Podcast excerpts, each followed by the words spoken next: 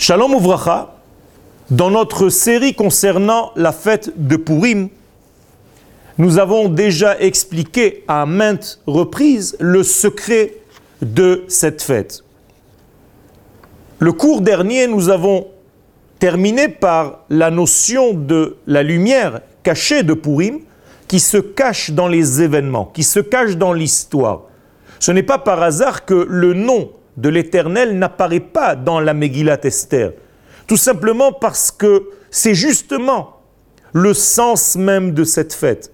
Une lumière divine qui se cache tellement bien dans les événements, dans l'histoire humaine, que ceux qui n'ont pas les yeux pour voir n'y voient rien. Et ça, c'est le secret de Purim. Savoir remercier Dieu, louer Dieu, dire le Hallel pour Akadosh Baruch dans un moment, dans une Géoula, dans une rédemption qui n'est pas visible à l'œil.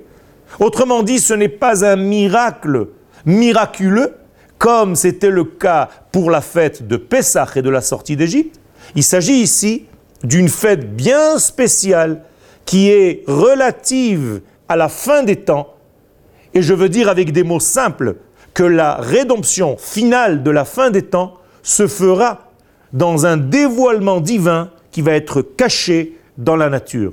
Et le jour de Purim représente cette fête. Ce n'est pas par hasard que le Midrash nous dit que toutes les fêtes du calendrier un jour disparaîtront, sauf la fête de Purim.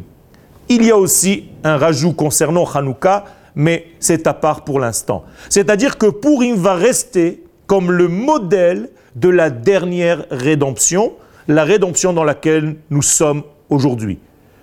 Je vous invite donc, je nous invite donc à étudier la Torah avec sa nouvelle phase, la phase qui nous oblige à pénétrer le sens profond des textes pour déceler la lumière qui y est cachée.